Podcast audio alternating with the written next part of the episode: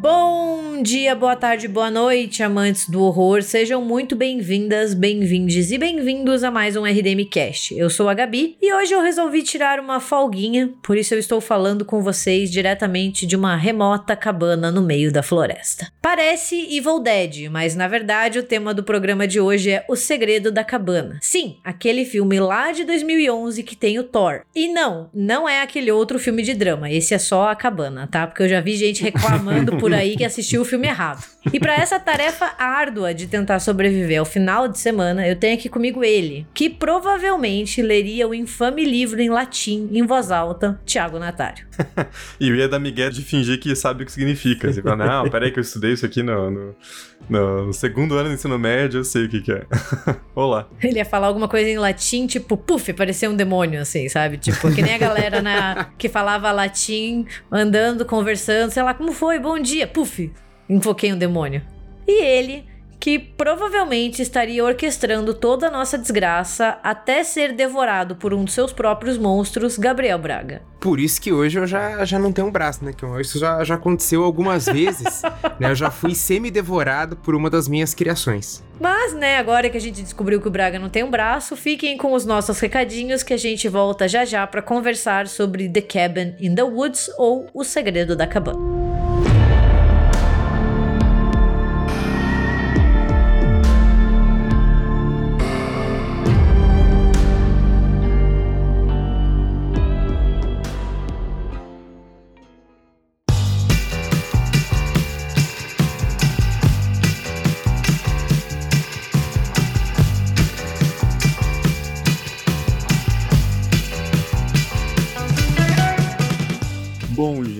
Seguinte. Imagino que muitos de vocês abriram o RDMcast dessa semana esperando que a gente estivesse falando sobre Vandinha, né? A nova série é, da personagem da família Adams, produzida pelo Tim Burton junto com a Netflix, e que tem bastante gente comentando, muita gente assistiu e tal. E a gente gravou um EP sobre a série, sobre a família Adams, mas a gente gravou ele nessa semana agora, então não deu tempo de incluir já para esse episódio de quinta-feira. Então a gente vai lançar ele na semana que vem, dia 22 de dezembro. E eu tô avisando já, dando esse spoiler, primeiro para vocês não se frustrarem, né, de ter outro tema nessa quinta-feira, porque a gente já gravou sobre a série e vai estar tá incluído no episódio da, da semana que vem. E também para quem, por acaso, ainda não assistiu a série ou tá na metade, não terminou, é, confiram até o final, porque, como sempre, teve vários spoilers na, na discussão. E a gente acabou falando um pouquinho também sobre tanto a série lá dos anos 60 da família Adams, quanto as animações, e a gente focou um pouquinho mais nos filmes dos anos 90. Ali não tem nenhum spoiler, então não, não se preocupem com isso, mas seria legal também se vocês assistissem ou, enfim, vissem uns pedacinhos para acompanhar a discussão, seria, seria bacana. Então, semana que vem falaremos sobre Vandinha e Família Adams. A gente tá com um EP gravado sobre Terrifier também, já que eu tô dando spoiler, foda-se, vamos.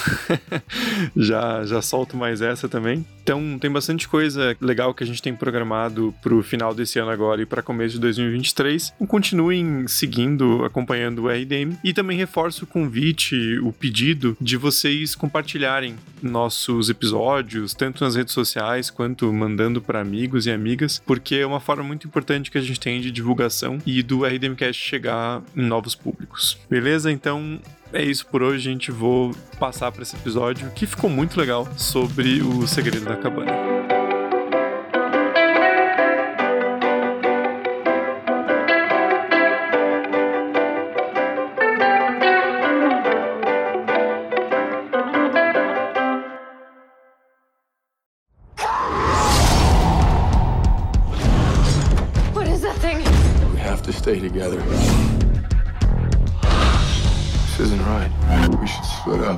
Yeah, good idea. Really? We gotta get out of here.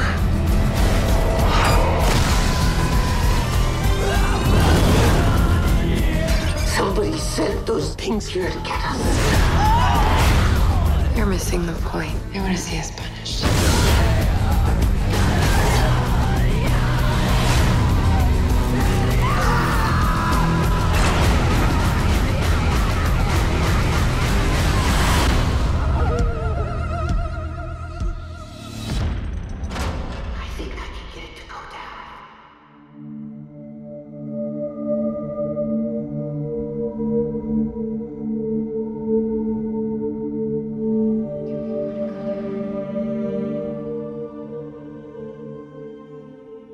Bem, O Segredo da Cabana, ou The Cabin in the Woods, é um filme de 2011 que flerta com o horror, com a comédia, com a paródia. Ele é dirigido pelo Drew Goddard no seu primeiro filme de longa, né? E é produzido e escrito por ele e pelo infame Joss Whedon, que vai ser a única vez que ele vai ser citado nesse episódio. Nos outros a gente pode se referir a ele como o cuzão.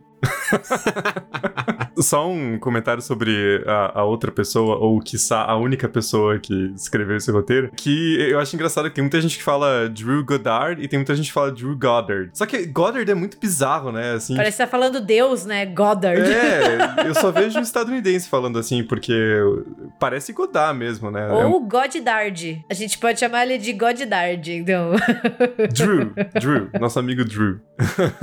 ele é um filme que tem um elenco, assim, bem famoso, né? Tem a Kristen Connolly, o Chris Hemsworth, tem o Jess Williams, o Richard Jenkins, Bradley Whitford e a Anna Hutchinson. E ficou muito chamando a atenção justamente pelo Chris Hemsworth, né? Que é o nosso já conhecido Thor. E, e ele tem um enredo muito típico de filmes de horror, assim, e até você olha a sinopse e acha que vai ser algo extremamente previsível, que é um grupo de estudantes universitários resolvem tirar ali alguns dias de folga em uma cabana no meio da floresta e ele lá eles se tornam vítimas de uma quantidade de monstros e é mais ou menos isso que a gente precisa saber até a gente descobrir o resto do, do enredo, né? É um filme que se você ainda não assistiu, vale muito a pena ir assistir sem saber nada, porque quanto menos você sabe, mais interessante ele vai ficando, né? Mas a gente já vai entrar nos, nos pormenores, né, do enredo. Mas antes, a gente pode conversar um pouquinho sobre como o filme foi feito, né? O, o Goddard, como a gente vai chamar ele aqui nesse episódio.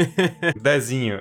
e o Cusão, eles já tinham trabalhado juntos anteriormente em Buffy e Angel, né? E eles acabaram se reunindo para fazer esse roteiro que tinha como ideia uma brincadeira, uma tentativa de revitalizar os filmes slasher, fazer aquela crítica satírica como muitos filmes de horror se tornaram previsíveis, fazer uma sátira aos estereótipos dos filmes de horror que a gente vê muitos nos filmes slashers, né? E eis que então eles se reuniram e o filme ele acabou sendo uma coprodução entre Canadá e Estados Unidos, né? Teve ali o seu orçamento de 30 milhões e começou a ser rodado a fotografia principal em 2009 em Vancouver e acabou sendo finalizado em maio de 2009. Ele ia ser lançado em 2010, acabou tendo ali algumas dificuldades financeiras. A Lionsgate pegou o filme em 2011 para distribuir e o filme acabou chegando nos cinemas em dezembro de 2011, tendo a sua premiere ali em um festival de cinema de Austin, no Texas, e acabou sendo muito bem recebido. Eu acho que é aquele filme que foi uma bela surpresa, né? Porque ele acabou rendendo ali o dobro, né? Ele teve os seus 66 milhões de bilheteria, não é uma bilheteria enorme, mas já é um retorno. E para um filme que eu acho bastante ousado também, né? Ele não é um filme que segue muito as regras que a gente tá acostumado nos filmes de horror, então isso acaba dividindo o público. Eu conheço gente que ama e gente que odeia, né? Mas ele é um, um filme assim que não, não foi um grande sucesso de bilheteria, apesar de ter um nome como o Chris Hemsworth no filme, né? É, o que eu me, me toquei agora é que é do mesmo ano do Thor mesmo, né? Do primeiro Thor. Foi lançado um pouquinho depois, né? Eu só não sabia disso que o filme tinha sido filmado em 2009 ainda. Então são esses dois anos aí de demora pro filme chegar pro grande público. Parece até que tinha algum chefe de estúdio esperando o Thor estrear, né? Sim. Não, aquele rapaz ali, aquele rapaz australiano ali que ninguém conhece, ele tá prestes a explodir na Marvel. Vamos segurar o filme em gaveta aí. Mas é engraçado essa, essa história de produção, porque tem alguns lugares que colocam até o filme como sendo de 2012, né? Dependendo do Letterbox, do IMDB, ele varia, né? Porque tem site que conta a estreia de festival, tem site que conta só a estreia ampla, então depende, né? E se descobrir que o filme foi rodado em 2009, é tipo... é um baita tempo ali na, na geladeira até finalmente sair, né? E o Cusão, né? Que é outra pessoa envolvida no, na produção desse filme, ele falou que se trata de uma carta de ódio e amor aos filmes de horror. E eu acho que é uma descrição muito boa, né? Porque ao mesmo tempo que o filme faz essas homenagens, então a gente tem homenagens a vários filmes, ao próprio gênero, né? Ele é aquele filme consciente de si mesmo. Ele também mostra vários pontos que já ficaram saturados ou que a gente já cansou de assistir, né, nos filmes de horror. Então, assim, acho que é uma boa, uma boa definição ser uma carta de amor e ódio aos filmes de horror. É, geralmente são as duas perspectivas, né? Quem gosta do filme fala que é uma crítica, mas uma crítica primeiro bem-humorada e depois uma crítica que acaba demonstrando seu amor pelo gênero do horror, apesar do, dos clichês, e outra leitura que na verdade é um filme completamente cínico que tá cagando na cabeça do, do gênero, dos escritores e, enfim, é um filme que fica naquela de criticar sem, né, sem colocar o dedo na água ali e colocar a mão na massa. Depois a gente, né, fala as nossas opiniões, mas eu acho que são, são duas visões possíveis, assim, eu tendo mais a gostar do filme, mas dá para entender também as, as críticas que muita gente faz, né? Eu não sei se eu compartilho dessa visão assim tão cínica que eu sempre vi o, o Segredo da Cabana como um filme muito autoconsciente do que ele tá fazendo. Sabe, não assim, uma, ah, a gente faz umas críticas e algumas coisas são meio acidentais ou deixa para o público interpretar. Eu sempre achei um filme muito consciente do que ele tá fazendo, né? Que deixa as coisas muito muito claras ali, né? Muito certinhas. É, eu entendo quem acha o filme cínico, né? Eu acho que daí vai muito uma questão de recepção, cada um gosta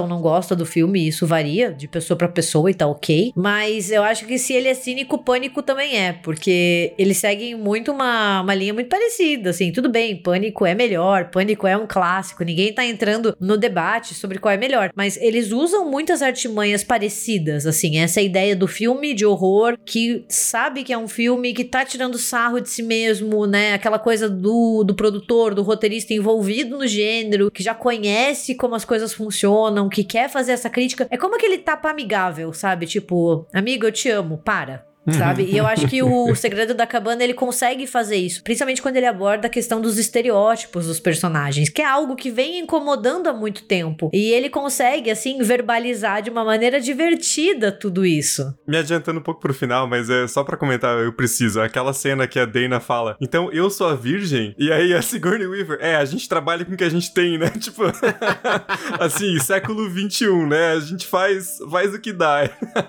é muito genial, cara. É, esses tropos narrativos. Eu acho o Segredo da Cabana até mais parecido com Pânico 3, né? Aquela coisa do tá fazendo um filme sobre o filme, né? Porque a gente tem aquela coisa dos bastidores ali, os, os funcionários manipulando, quase como um reality show também, né? Tem várias coisas de, de metalinguagem, de autoconsciência no filme pra gente discutir mais tarde que são, são bem, bem interessantes.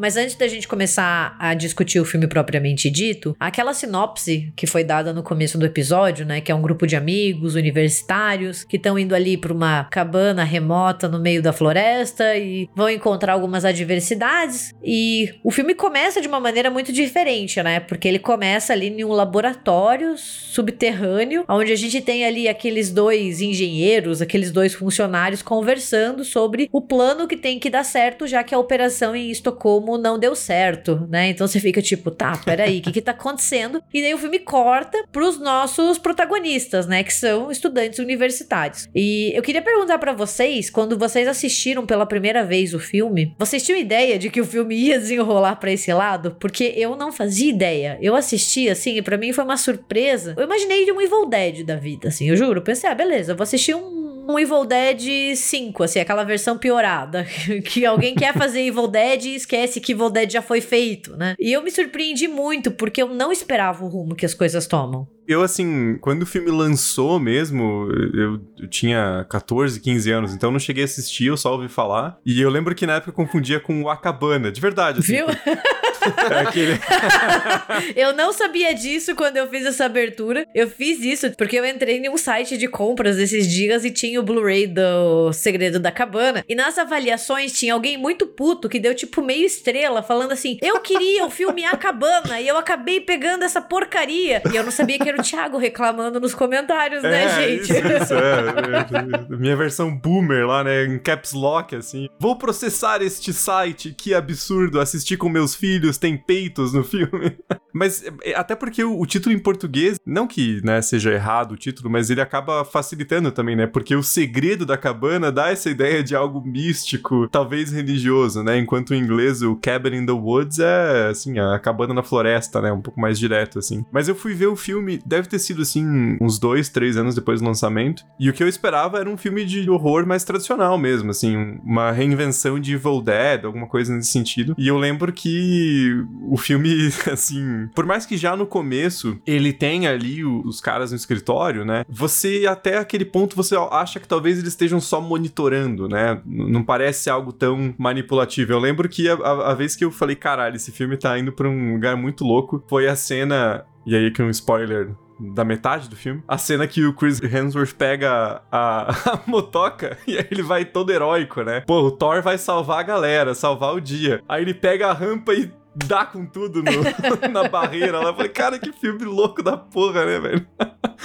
que merda é essa, né, cara? E daí é dali para melhor, né? O filme, eu acho que ele vai muito bem a duração inteira, né? Eu também vi um bom tempo depois da estreia. E, igual você, eu sempre achei que fosse um, um horror genérico. Eu vi uma galera falando, nossa, é muito bom, é não sei o que. Eu ficar, porra, como assim, né? Não, não faz sentido nenhum. Até que quando eu fui assistir que eu entendi que não se tratava de uma réplica de, de Evil Dead, né? Mais um desses filmes bobos, assim. O legal da tradução em português é que pega O Segredo e A Cabana, né? Que são os dois grandes livros ali do...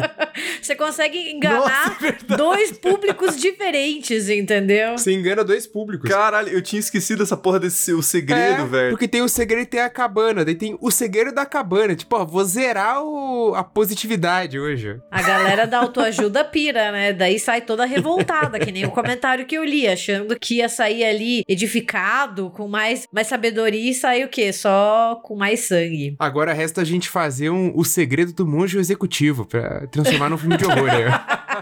o segredo do como é que é aquele? Pai rico, filho. Como é que é? Peraí. É, pai rico, filho pobre? Não. Pai rico, filho pobre? Não. Ah, é um.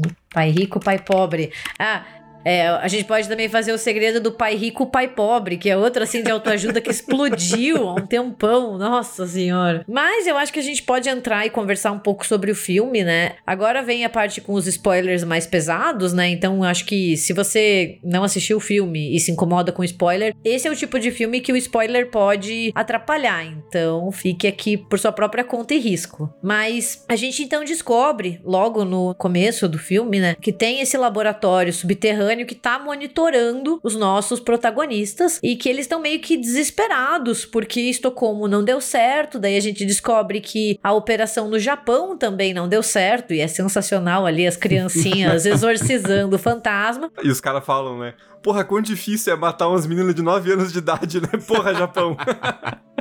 é muito engraçado. E a gente vê que do laboratório tem vários técnicos, né? E eles estão fazendo ali um bolão e a gente não sabe muito bem o que tá acontecendo. Eles estão fazendo um bolão e é tudo muito enigmático. E o filme vai mostrando pra gente que nesse laboratório subterrâneo eles estão controlando os eventos ali da cabana, inclusive soltando ali feromônios para aumentar a libido e fazendo com que o grupo escolha um dos monstros para atacar eles. Então a gente descobre que tem várias opções de monstros. Por isso que eles estavam fazendo o bolão, porque tem que ser feito esse ritual para salvar o mundo, né? E que se esse ritual não é feito, o mundo acaba e acontece que o ritual americano é o único que sobrou. Então, se não acontecer ritual, o mundo vai acabar. E é mais ou menos esse o grande desenrolar do filme. Só aproveitando esse gancho, uma das únicas exceções que eu tenho com esse filme é que ele só explora o Japão. Seria, tudo bem que daria muito trabalho, mas seria engraçado ver pelo menos um vislumbre ali de como é que era o ritual sueco. Sim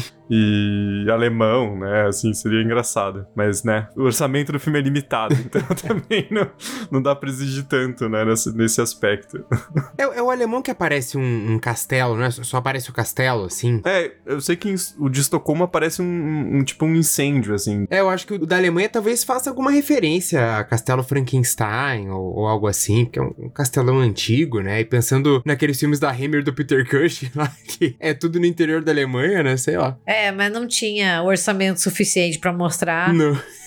Pelo menos a cena do Japão é muito boa, as menininhas É, fazendo é. ritual de exorcismo, porque é muito filme japonês, né? Aquela ideia que a gente também tem do que é um filme japonês. É o estereótipo, né? Do fantasma vingativo, estilo chamado ou estilo grito. E daí o filme ele começa a brincar com essas convenções do gênero, né? Principalmente assim, tem muitas referências a Evil Dead, eu acho que é o filme mais referenciado. Tem ali o sótão que eles entram, tem o livro que é como se fosse o livro do Evil Dead, que eles leem o latim e eles libertam a família zumbi que são os Buckners, né? E eles poderiam ter libertado vários outros monstros. Eu admito que os monstros são a minha parte favorita do filme. Eu adoro quando a gente tem um vislumbre ali no subterrâneo do que tem guardado, né? Do que poderia ser solto. Eu acho isso uma das partes mais legais do filme. E é uma coisa super ousada do filme, né? Porque a proposta inteira dele é, é bastante peculiar, assim, né? Você colocar essa mistura. Em vários momentos ele parece um The Office, né? Satírico, assim, com a galera ali fazendo bolão pra ver quem morre primeiro. Você vê muito Michael Scott comandando a operação ali, né? E aí do outro lado a galera na, na cabana. E aí o, o filme podia ficar mais preso nisso, né? Uma hora e meia ali explorando essa questão, né? Porque seria divertido a gente ver como os caras estão manipulando ali e aí brincando com os tropos do horror. Uma das coisas que eu reparei só agora vendo pela segunda, terceira vez que eu achei genial é um detalhezinho assim que a Dana, ela mata um dos zumbis com a faca e aí ela solta a faca. Porque o personagem do Richard Jenkins dá um choque na mão dela pra ela soltar a faca. Que é uma coisa que a gente sempre comenta que é muito estúpido, né? O cara, assim, solta a arma que ele usou pra matar alguém no filme de horror, por que ele não fica com a arma? E aí o filme dá essa, faz essa brincadeira, né? E, e lá pro final ele vai total, assim, numa pira de, olha aqui, elevador gigante, todos os monstros à solta, Sigourney River, deuses gigantes. É muito louco, né, cara? Ele, assim, vai muito longe e é uma coisa muito arriscada que pra mim funciona muito bem, porque daí o filme, ele tá criticando ali os clichês do horror, mas ele, ao mesmo tempo, ele se torna também um filme de horror. Então não é uma crítica cínica, porque ele depois dá o que a gente quer ver também, né? Ele comenta sobre os rituais, o sacrifício, mas ele fala, ó, e a gente sabe que você quer ver isso, então tô aqui, um monte de gente morrendo. Não, a, a parte das explicações é sensacional, né? Porque a gente sempre se pergunta, porra, mas por que, que essa galera é tão burra? Por que, que vocês vão se separar? Por que, que eles estão agindo assim? É uma coisa que às vezes irrita, né? Eu, eu lembro que eu fiquei muito irritado a primeira vez que eu vi o Bem-vindo ao Crystal Lake, né? O Sexta-feira 13 de, de 2009 ali, que você fica, cara, essas pessoas são muito estúpidas. Tudo bem que estão nos Estados Unidos, né? Ah, é, eu- Mas assim, mesmo pra média, mesmo pra média. porra. E daí eles se preocupam, não, porque tem um gás, daí as pessoas vão personificar estereótipos. é, o, o próprio personagem do Chris Hemsworth, né, que de um cara mais intelectualizado ali, vira o valentão. É, porque daí o filme faz toda essa brincadeira, porque a gente descobre que pro ritual dar certo, né, e o mundo não acabar, e esses deuses antigos ficarem satisfeitos, não importa muito o que acontece no meio. Mas o ritual ele teria que começar com o que eles chamam de a puta e terminar com a virgem, né? Então começar com esses dois estereótipos femininos. E daí a gente percebe que a gente tá no século 21 e talvez os estereótipos dos slashers lá dos anos 70 e 80 não soem mais tão legais, né? E seja uma hora de redescobrir eles. Então, eles têm que literalmente trabalhar com o que eles têm. Então, a gente tem a Kristen, que é a virgem, né? E na verdade, ela não é virgem, como o Thiago bem lembrou. Ele fala, é o que a gente tem. E a puta, né? Que seria a. Eu sei, é horrível, tá, gente? Mas é, é só uma tradução literal mesmo, que é a Jules. Ela não tem nada daquele estereótipo, né? Da mulher hipersexualizada e burra, porque ela é uma estudante de pre-med. Ela vai pra fazer faculdade de medicina. Ela é super inteligente, super legal. Ela não é aquela personagem que você quer que seja descartada de uma vez, né? E daí tem toda essa brincadeira com os estereótipos. O próprio Chris Hemsworth, ele faz sociologia e ele é o atleta. E daí ele vira o, o estereótipo dele é o atleta. Então ele tem que ser o burrão, entendeu? Só que ele não é burrão na vida real. Eu adoro aquela cena no começo, né? Que tá todo mundo ali no, no, no quarto da, da Dana, né? Eles surgem e aí ela tá querendo levar livros pra cabana, né? E daí ele chega, assim, o Chris Hemsworth. Ah, esse livro aqui. Aí você pensa que ele vai falar uma coisa assim, porra, vai se fuder, nerd do caralho, levando livro na viagem, né? E ele, não, esse aqui, ó, as razões pro fim da União Soviética, esse aqui não lê, não, que o cara cobra inteiro na aula. Lê esse outro aqui, ele vai na estante dela e pega o livro. Fala, cara, e eles falam no- no- depois no filme, né, que ele é um estudante de sociologia. E aí o próprio amigo dele, que também joga futebol americano, mas é o intelectual, né? Ele lembra que ele aprendeu latim no primeiro ano do ensino médio, ele traduz as palavras. É muito interessante como. Isso é uma coisa muito inteligente do filme, né? Ele não usa personagens que cabem no estereótipo, né? A galera que tá controlando ali, a principal função deles é forçar o estereótipo naqueles personagens, né? É uma sacada que parece simples, mas é muito genial do filme. É uma das coisas que faz ele transpor essa coisa mais cínica da crítica e virar algo mais construtivo até, né? Mostrando esses estereótipos de, de horror tem uma, uma fundação hiper conservadora, né? Uma leitura muito conservadora da sociedade, né? E, e, o filme mostra isso, é muito interessante esse, esse aspecto, né? É, e como envelheceram mal, né? Também o filme mostra, assim, o quão ridículo eles são. Mas para mim, o meu favorito é o, o The Fool, né? Que seria tipo o bobo, que é o Marty, né? E ele é para ser o estereótipo do maconheiro. Quando você olha ele, assim, você fala, ele é o maconheiro de filme de horror. E a gente sabe como eles representam, né? É sempre assim, o bobão, o desligado, aquele que não tá alerta nada. E o filme tem uma sacada muito sensacional, que é o fato do Marty ser um dos poucos ali que percebe que tem algo errado. E ele sabe o tempo inteiro que tem algo errado. Então, ele é um maconheiro, mas ele não é um maconheiro imbecil. Eu acho isso incrível. Porque o fato dele fumar um, inclusive, faz com que ele fique um pouco mais imune aos feromônios que ficam soltados. Então, ele sempre tá ali falando: não, tem alguma coisa errada. O que, que tá colando com essa galera, né? Tem algo que não se encaixa. Então, o filme, ele brinca com estereótipos, mas como Thiago falou, ele não joga os personagens para serem confinados nisso, né? E o, o Marty, ele é um erro do departamento de química ali, né? Do, do pessoal que tá supervisionando, porque eram para ter zoado a maconha dele, daí acho que há um erro ali na, na, na troca, ele fuma uma maconha normal, né? Então ele tá super ligadão ali, muito malandro, percebendo o que tá acontecendo. Ele é o que fala quando eles encontram o, o caipira lá no posto, né? Que é a super clássica de horror, o cara falando, né? Do que aguarda eles na cabana e tal. E aí depois ele, ele percebe também, né? Que descer pro porão é uma ideia absurda. E, e... é uma ideia burra, gente. É, o Barbarian tá aí também para mostrar. Não entre em lugares onde você não conhece, pelo amor de Deus. E ali é uma sequência de ideias muito escrotas, né? Porque você entrar no porão já é burro. Aí você começar a mexer com objetos que você não conhece, vestir um colar, mexer num puzzle sinistro, já é muito burro. Mas ler latim em voz alta. Cara, assim, eu sou ateu, eu sou cético. Se você quiser ler latim em voz alta perto de mim, eu vou sair correndo e você fica sozinho com o demônio que você invocar. Porque pau no seu cu, cara. Não, não leia latim em voz alta, sabe? Pô, vai que você invoca um demônio. A chance é muito grande, cara. Não faz isso. Bom, o Thiago citou essa cena do posto. Ela é até muito usada numa teoria de fãs que diz que o personagem do Chris Hemsworth estava por trás o tempo inteiro, manipulando os companheiros e tal, porque ele toma algumas atitudes meio estranhas, né? Tipo, ó, você tem gasolina pra ir, mas pra voltar não é não é certeza tem problema, a gente vai, ele dá uma insistida. E daí tem gente que diz que ele estava envolvido desde o início e tal, o que assim, é uma coisa não confirmada. Pô, mas daí ele pulou no, no na barreira de coisa, troco de quê? Exato, exato. e deixou que ele voava? Não faz sentido algum, entendeu? É muito show de Truman ali, que ele chega e bate Sim, na nossa, parede. Só. Demais, demais. Só que show de Truman é triste, é que a gente só ri, né? Ele confundiu o filme, né? Ele achou que ele tava em Thor, ele falou que ela só mexeu o martelinho ali e saiu voando. Né? Ele falou, porra, sete errado.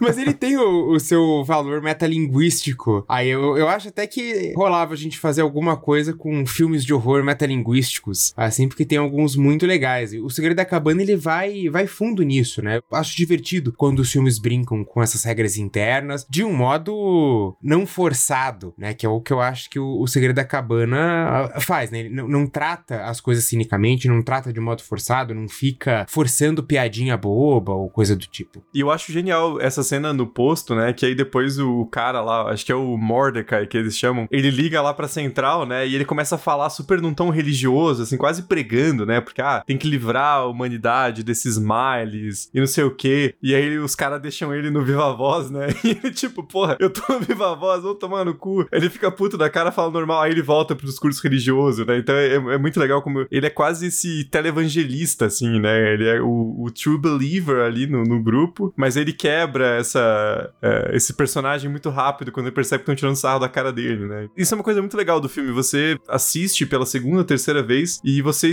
tinha esquecido de algumas piadas que você revendo funciona muito bem, né, cara? Eu, eu ri alto, assim, em vários momentos do filme, porque é, acima de tudo, muito divertido, né?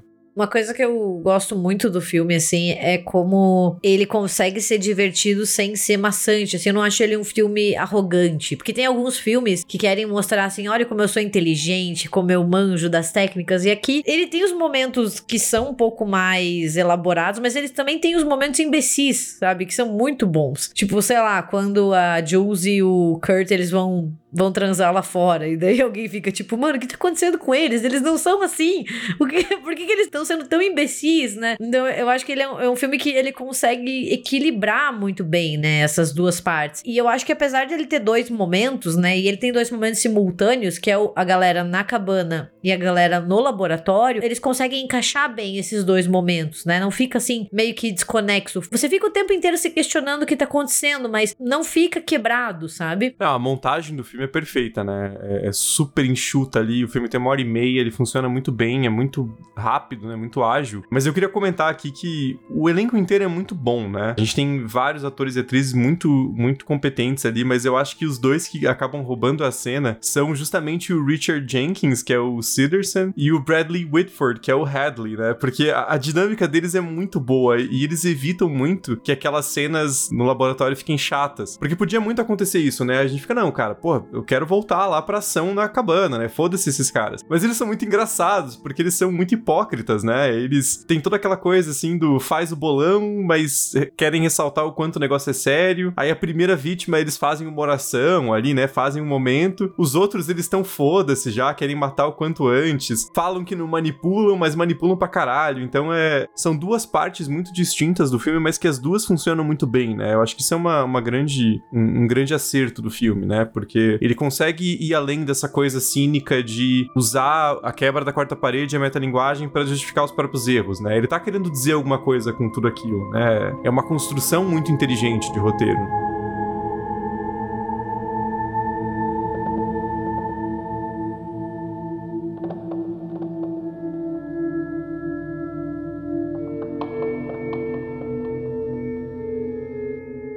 Uma coisa que eu gosto bastante, assim, eu acho que o filme ele é muito bem dividido em duas partes, né? Que é até o momento onde eles acham que o ritual deu certo, e daí a gente tem um, um outro filme, né? Que tá interligado. Mas nessa primeira parte, eu curto muito eles ali descobrindo a cabana e pegando determinados objetos, e daí o povo lá no laboratório torcendo. Ah, não, ele vai pegar isso.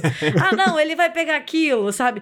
Porque fica muitos IC, né? Você fica tipo, porra, ia ser um filme diferente. Tá, eles acabam ali chamando os zumbis, né? Da família Buckner. Mas tinha tantas outras opções que você fica, nossa, eu queria muito que tivesse ido pra esse lado, né? Ele é um filme que aguça a nossa curiosidade, até a nossa imaginação nesse sentido. Ah, não. Quando mostra os vários monstros, assim, dá realmente esse, esse desejo. Putz, eles podiam ter ativado mais um. Tem até o, o Kevin, né? Do Sin City ali, que tem um, um, um, monstro que é só tipo Kevin. Eu acho que é o do, do Sin City, né? O personagem do Lywood, ou talvez o do. Precisamos falar sobre Kevin, mas acho que precisamos falar sobre Kevin é. Ah, não, não é posterior, não. Ele é antes também, né? É antes, é anterior, né? Mas tem um monstro que é só tipo Kevin.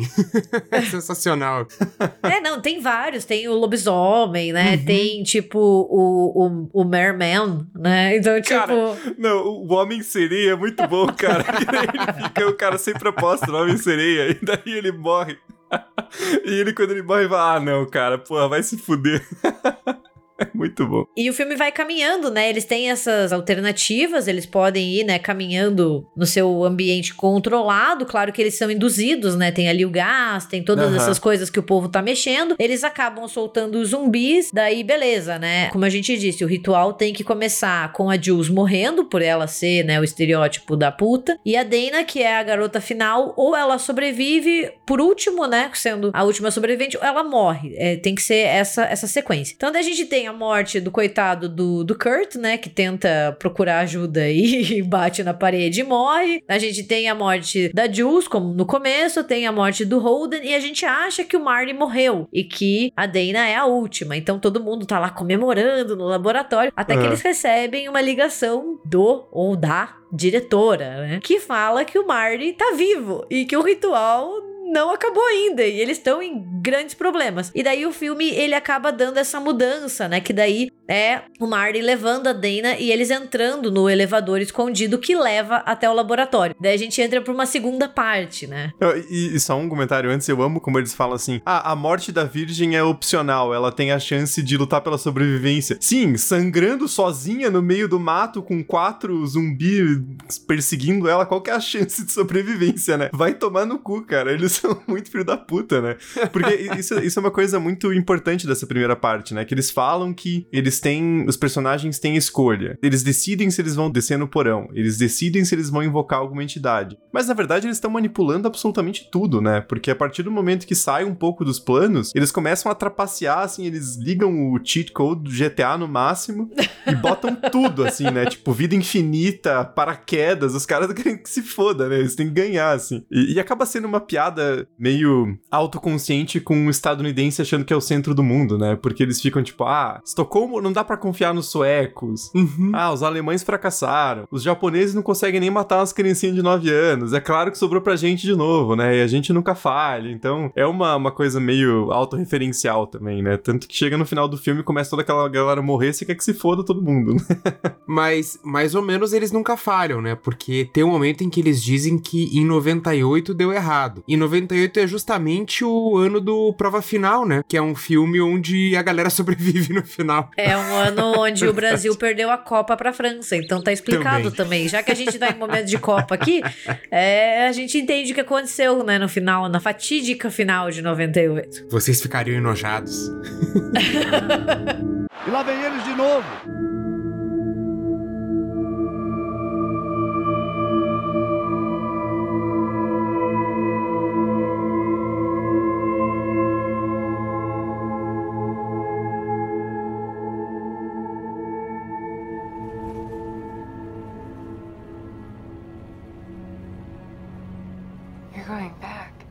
Going through.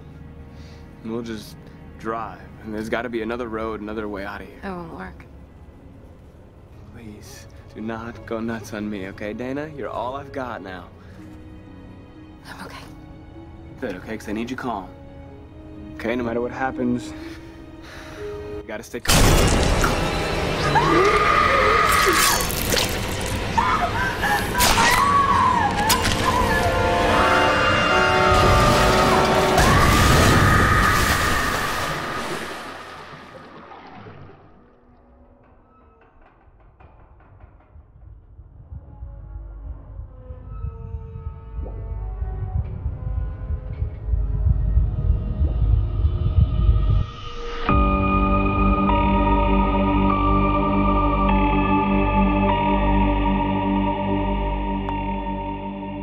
gente tem essa, essa brincadeira, eles acabam chegando, né? A Dana e o Marty chegam no laboratório, e daí que a gente tem, né, toda aquela coleção de monstros dentro de gaiolas. É muito legal. Tem ali, tipo, uma Sadako, né? Tem todas essas referências a filmes de horror e eles acabam abrindo tudo, né?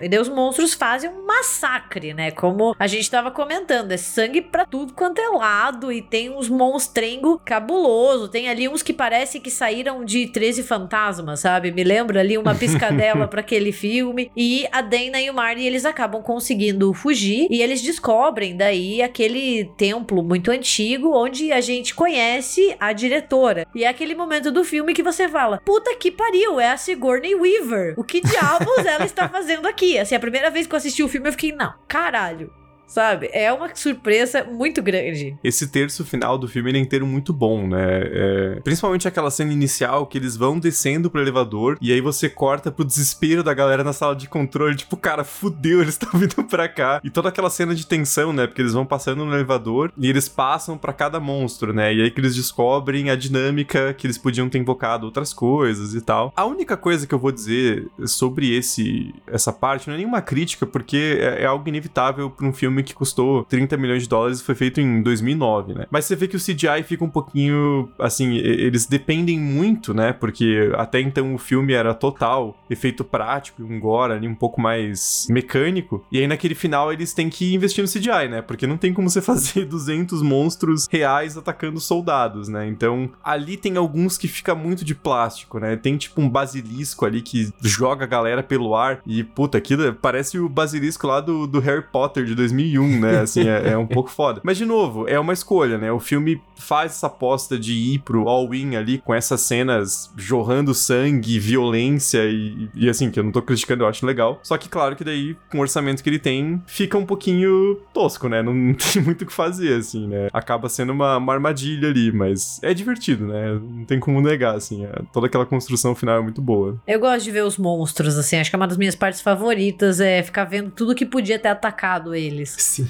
sabe? Uhum. É, é, legal ficar nesse IC, né? Mas daí a gente descobre, então, né, que existe os Ancient Ones, né? Que seriam um grupo de entidades antigas e muito, muito antigas que ficam ali escondidas no subterrâneo e que eles precisam desses rituais, meio que tipo pra deixar eles contentes e eles não acabarem com o mundo. E cada região tem o seu ritual, e como a gente descobriu ali no começo, né? Estocolmo deu errado, o Japão teve as menininhas ali que exorcizaram o fantasma e sobrou pros Estados Unidos salvar o mundo. E é óbvio que não deu certo, né? Você tem aquela boa e velha piada de deixou na mão dos Estados Unidos e eles não conseguiram. E é muito bom, né? Porque, de novo, eles colocam essa crítica metalinguística que é, é até similar a que Matrix 4 fez. Né? Essa questão da, da expectativa do público e como que você espera um filme, como que o público fica brabo quando as suas expectativas não são cumpridas, né? Ou, ou supridas. E como muitas vezes o público acaba impulsionando os filmes a seguir o mesmo caminho, né? Seguir uma, uma padronização.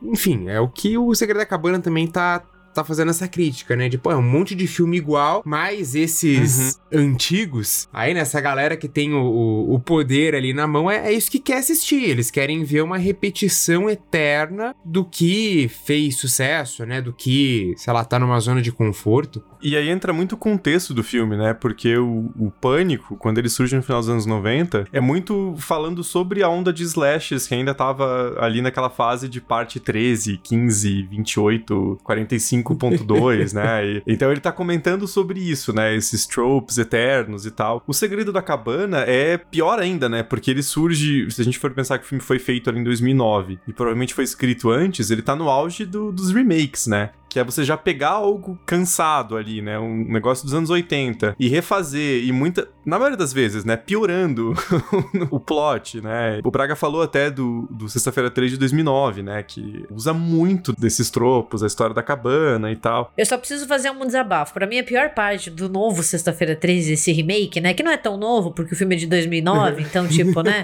já, né, entre nós. Cara, tem uma cena que é muito imbecil e assim, é o tipo de cena que você assiste assistiria em um slasher do começo dos anos 80. Assistido em 2009, pega muito mal. Que é uma das minas, ela tá fazendo aquele esqui aquático e ela tá com os peitos de fora, entendeu? Nossa, e tipo, sim. você fica, velho, pra quê, sabe? Eu não tenho nada contra a nudez em filmes, não é essa questão de ser puritano, longe disso. Só que, mano, me coloca uma boa cena de nudez. Agora, você tá fazendo esqui aquático, você vai lá tirar e mostrar teus peitos pra fora, sabe? Parece que o filme, ele regravou uma cena de um filme de 81, uhum. sabe? Essa é a impressão que eu tinha, só que em 2009. Em 81 já ficava meio tosco. Agora em 2009 fica pior ainda. E tem o Jason olhando de longe, tipo um voyeur, e você fica tipo, mano.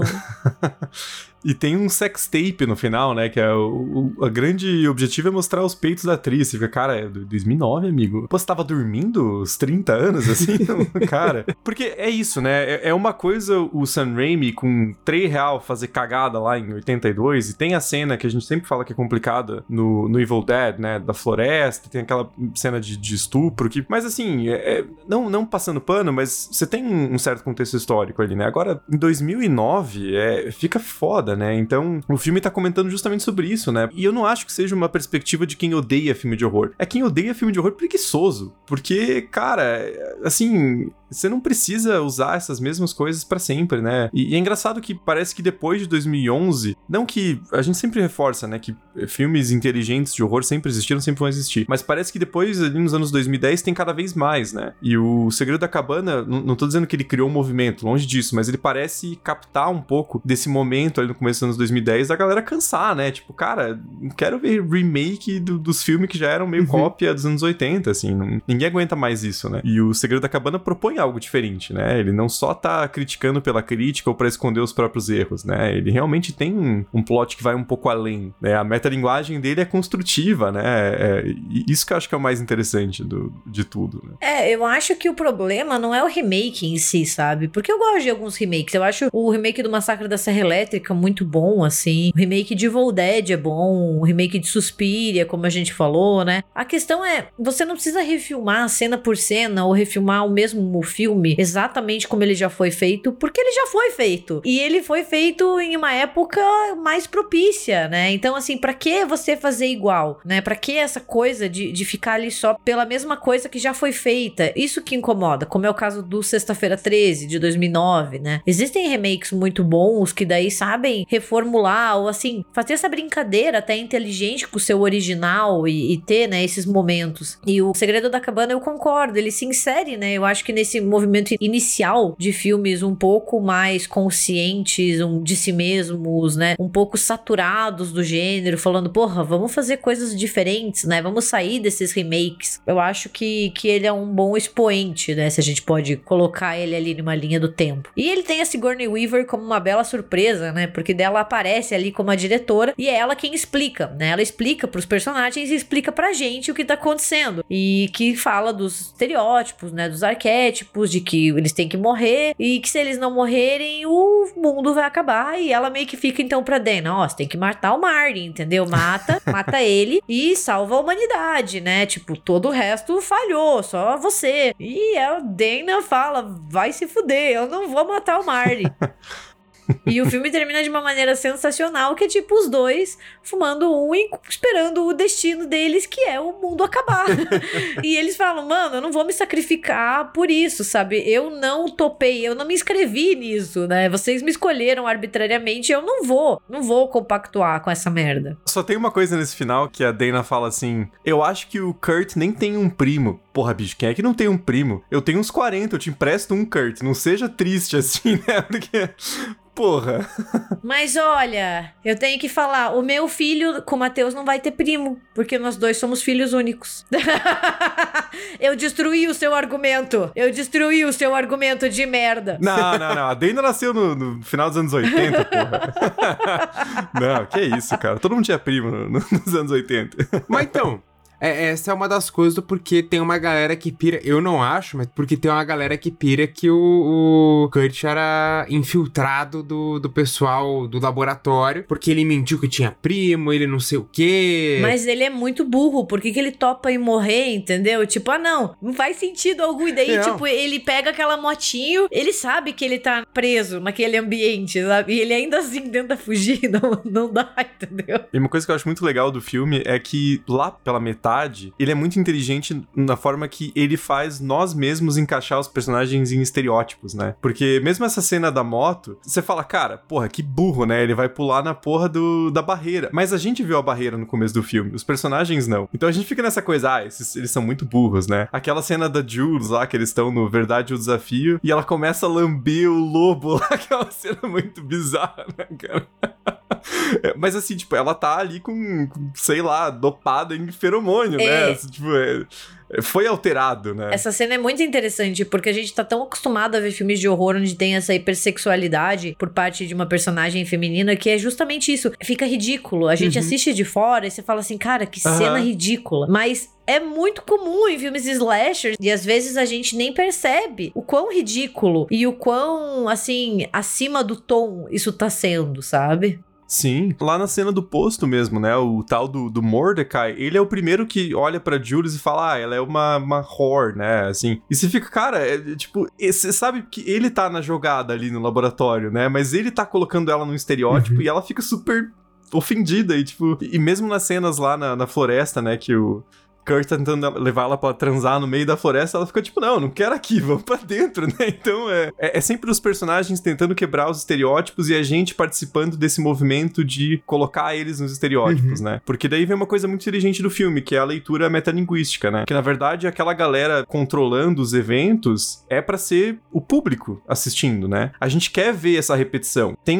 um aspecto ritualístico do porquê a gente vê filmes de horror, né? É uma coisa macabra, mas a gente quer ter essa catarse da morte morte, do sangue, da violência, mesmo da sexualidade, né? Então, é o filme meio que virando a câmera para nós mesmos, né? De forma muito inteligente, falando, é isso que você quer. E aí chega no final, ele fala, é isso que eu vou te dar, porque vai ter 50 mil litros de sangue aqui. Então, não sejamos hipócritas, né? Todo mundo quer fazer parte desse ritual, uhum. né? Porque dá muito essa, essa ideia, né? Os monstros ali, os, os Ancient Ones, eles são basicamente o cinema, a arte, né? Essa, essa catarse por meio de uma representação artística, né? Que é uma coisa que todos nós participamos, né? E que não é ruim porque não tá matando ninguém, né? Assim, hoje em dia, né? Porque o cinema tem. É, só você ver como muitas vezes um filme tenta fazer algo diferente, ele é massacrado pela crítica ou até Sim. mesmo pelo público, porque você esperava que fosse algo na caixinha tradicional, e daí o povo tem surtos né? De nossa, não é isso que eu queria, estragaram o meu filme, né? Estragaram o legado do filme. E você fica tipo, velho, é só um filme, supera. Abraço pros Nerdola comentando sobre o episódio 8 de Star Wars com Cheetos na mão. Nossa, sim. Eu sempre imagino a galera com gordura de Cheetos na mão, porque é o filme que tentou fazer alguma coisa diferente. E fez, na verdade, né? Porque eu acho um filme genial, assim, absurdo de bom. E aí, né, aí veio o episódio 9, que é uma bosta, que entrega tudo que os Nerdola queriam. Ah, não, não gostei também, não é assim. Então, pau no seu cu, né, amigo? Vai comer cheetos, porque, tipo, você quer o quê então, né? Assim. É, porque é essa coisa de uma, de uma eterna repetição, né? Se você ficar repetindo as fórmulas, ah, então o primeiro vai equivaler ao episódio 4, agora no segundo a gente vai ter uma revelação de parentesco, né? Você segue um, um, uns tropos ali, ah, daí tá, tá de boas, porque, de novo, tá jogando no seguro, né? Você tá dentro da, da, da tua zona de, de segurança, de conforto, nada te surpreende, é tudo já esperado, né? Dentro das expectativas.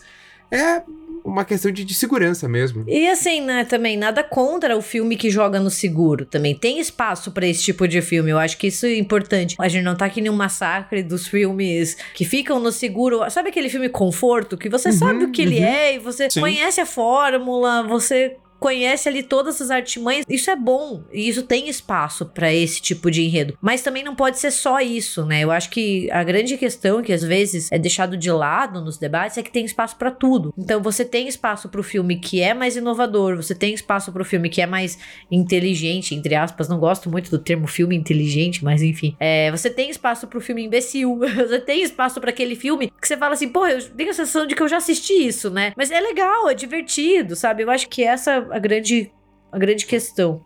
E eu acho até que é o, é o ponto que o Segredo da Cabana tá fazendo mesmo, né? Por isso que eu acho que não é uma leitura cínica do cinema de horror ou do cinema em geral. Porque no final, ele liberta o monstro, né? É, saiu da jaula o monstro. Agora é assim, é, vamos criar novos parâmetros, né? Então ele não tá criticando o fato da gente assistir o ritual, né, de maneira específica, o fato da gente querer ver sangue. Ele tá criticando, de repente, essa questão de, de ficar controlado por alguém, né? De você ter os caras ali na, na sala de controle ditando como as coisas vão se se desenrolar sem uma verdadeira liberdade ali para alterar as coisas. Ele tá dizendo, não, foda-se, então põe o monstrengo gigante ali, mata a Ripley e vamos partir para uma um novo cenário, né? E ao mesmo tempo é nihilista, mas também é, é uma, uma, uma, espécie de uma libertação, assim, em certo sentido, né? Eu acho muito inteligente o, o final do filme. Eu gosto muito como eles não terminam o filme com a humanidade sobrevivendo ou com a Dana ali, tipo, ah, então beleza, eu vou matar o Marty ou o Marty não, eu vou me sacrificar, sabe? Não, o filme é tipo, olha, não deu certo, não deu certo. Não tem aquele último recurso do não, calma, vai ter um heroísmo aqui, vai dar tudo certo, sabe? É, tanto que o, o próprio Joss Whedon lá respondia que uma vez perguntaram para ele se teria. Não, o nome dele é Cusão.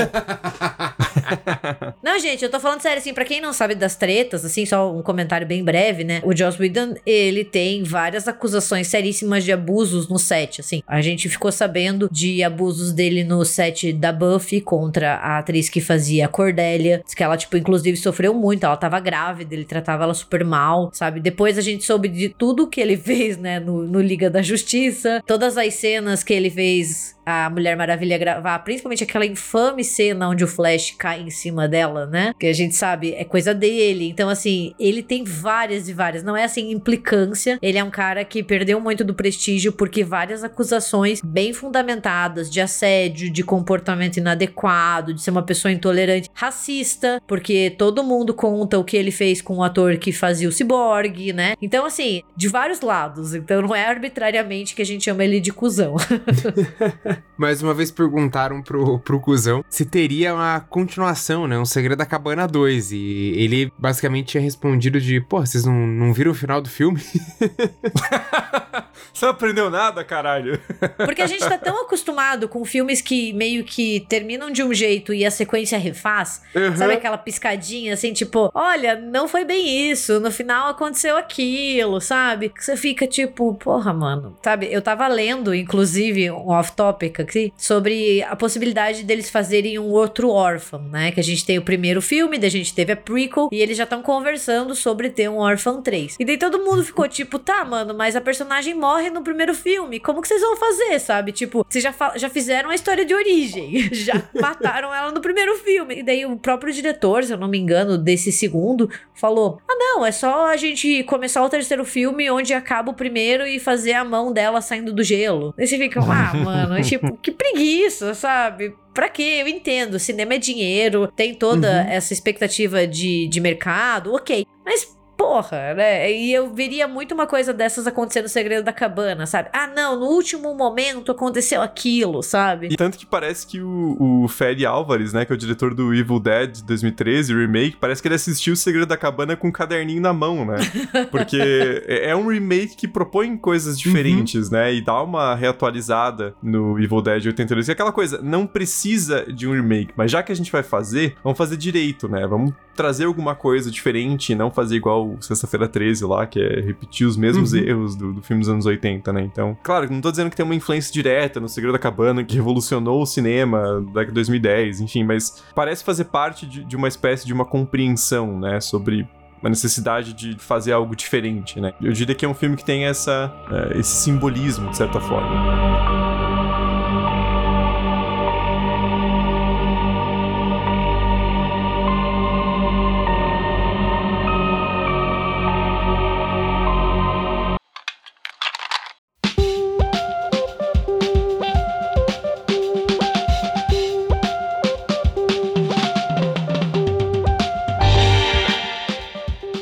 Gente, chegamos ao fim do nosso episódio especial sobre O Segredo da Cabana, que é um filme que a gente vem comentando entre nós faz algum tempo, né? Ah, vamos fazer um episódio, vamos fazer um episódio, e acabava sempre ficando pra depois. E eu vi que tem muita gente que curte esse filme também, que se diverte com ele. Então, contem pra nós assim: ah, já assisti, não assisti, gostei, não gostei. Que é sempre bom ter mais de uma opinião no meio da jogada, né? E pra fazer isso, vocês nos encontram no Twitter e no TikTok na arroba RDMcast, ou no Facebook e no Instagram como República do Medo. E comentem lá o que vocês acham do filme, quando vocês assistiram, quais foram as primeiras impressões, se vocês gostam do final, enfim, o que vocês quiserem. E caso vocês queiram mandar um comentário um pouco mais longo, né, falando sobre o episódio ou com sugestões de, de pautas futuras, vocês podem mandar para contato arroba republicadomedo.com.br. E para ver mais do República do Medo, vocês podem acessar o nosso canal do YouTube, República do Medo, onde a gente transmite as nossas lives